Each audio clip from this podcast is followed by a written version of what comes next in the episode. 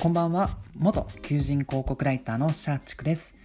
この番組は就活や転職活動に役立つ情報を発信している転職博ラジオと言います。今回の放送テーマはエントリーシート講座。みんな具体性の出し方を間違っているという話をしたいと思います。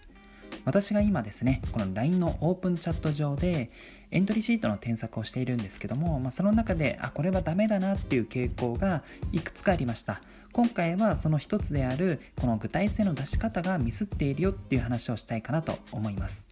はい、でエントリーシートを、えー、実際に添削をするとですね皆さんあの具体性は書かれているんですね。はい。多分この何でしょう面接の対策本とか、まあ、就活の対策本とかあとはその大学のキャリアセンターっていうんでしたっけ？もうちょっと忘れちゃいましたけど、まあ、そういったところで多分知識としてはこの具体性を入れないとダメっていうのは知っていて、まあ、そのエントリーシートを実際見ても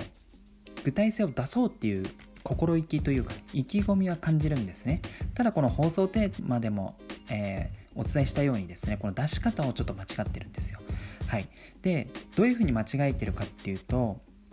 えーとまあ、単純に言うとそこじゃないのにっていう感じの間違え方ですね。はい、なんか具体性を出す、えー何でしょう場所を間違えてるというか芯を間違えてるみたいな感じですね。はい、例えで言うんだったら例えば学生時代に力を入れてきたことまあ学知化って言われてるやつですね。でこれでなんかアルバイトでなんか課題解決しましたっていうエンドレシートが結構多いんですけども、はいまあ、その時に例えば NG な例で言うとこの店の卓数とか、えー、とお客様何人いて、えー、何時に、えー、従業員は何人いてみたいなそういう何でしょうこの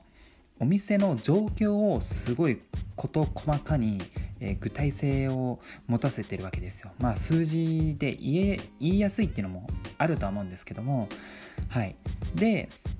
ただこの何でしょうこのお店のアルバイトの状況前提状況を、えー、伝えるために具体性は出しているものの実際にじゃあそこでどんな課題があったのかでそれに対して自分はどういうふうに考えて、えー、どういうふうにこの改善しようと試みたのかなんかそこの何でしょう考え方だったりとか実際にどういうふうに動いたかっていうここの具体性がサクッと終わってるんですよね。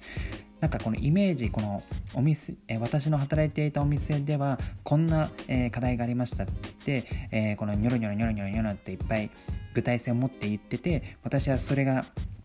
えー、良くないと考えみんなで協力し合えるように、えー、尽力しました。で結果、えー、の課題は、えー、解決しましたみたいな感じですね、まあ、極端な話で言うとなんですが、まあ、こんな風に、えーと、具体性を出す場所を間違えてるんですよ。でこの具体性を出すっていうところにおいてはこのお店の状況とかそういう背景とかを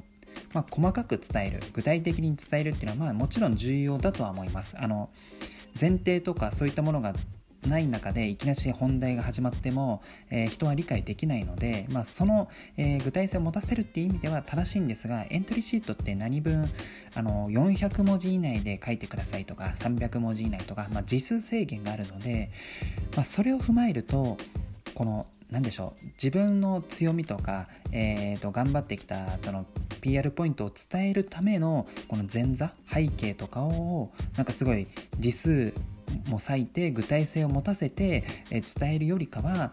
じゃあ実際に何したのっていうそこの部分を具体性持たせた方がいいんですよ。というのもこの読み手としてもこの人事の採用ですね採用担当としても知りたいのは別にお店がどうなっているのかっていう話ではなくて、えー、まあこのその時にあなたはどういうふうに動いたのかどういうふうに考えて、えー、周りをどういうふうに変えていったのかとかそういった部分なんですよね。なのでこの皆さん具体性を出すっていう心意気というか、まあ、そういったものはまあ、結構できてるんじゃないかなとは思うんですけども、まあ、何かこの具体性を出す場所を間違えてるっていうのが結構ありましたので、まあ、ぜひですねこの読み手、えー、採用担当は何を気にしているのかそれはお店の卓数とかその面積とか、えー、とシフト、えー、何でしょうこのお客さんと従業員のなんか人数なのかそれとも、えー、あなたがどういうふうに課題を捉えてそれに向けてどういうふうに解決するために工夫したのかっていうところなのか。まあこれも明らか